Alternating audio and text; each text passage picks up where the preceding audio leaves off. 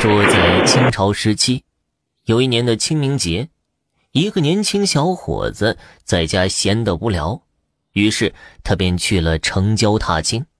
此时天气已经转暖，当日又是个风和日丽的好天气，城郊外踏青游玩的人很多，年轻小伙子的心情格外欢喜。他一边走一边观望着与他擦肩而过的每一位游人。就在此时，从不远处行过了一个花轿，几位年轻侍女守护在左右。年轻小伙子一看，心里就在想啊，如此华丽的花轿，还有侍女左右守护，这轿子里的肯定是哪个大户人家的千金小姐。想到这儿，年轻小伙子就想凑过去看看轿子里的美女。可轿子两侧有帘子遮掩，他看不到里面人的模样。正当他沮丧的时候，一阵风忽然刮了过来，将轿子的帘子掀了起来。年轻小伙子往里一看，好家伙，轿子里的女子果然年轻貌美，气质非凡，一下将他深深的吸引住了。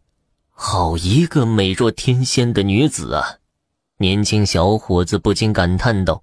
此时他脚下的步子并没有停下，他紧紧地跟在轿子旁边，眼睛直勾勾地盯着那个帘子。他心中期盼着再来一阵风，能将碍眼的帘子掀起来。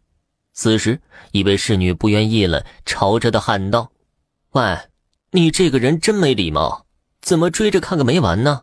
我家小姐岂是你能观看的？赶紧离开！年轻小伙子并没在意，还是扭着脖子不住的看。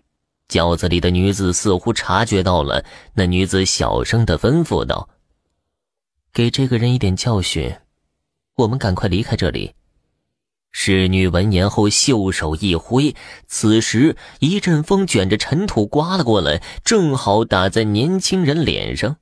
年轻人眼睛进了尘土，随即伸出手来捂住眼睛。当他再次睁开眼睛的时候，那个轿子早就消失不见。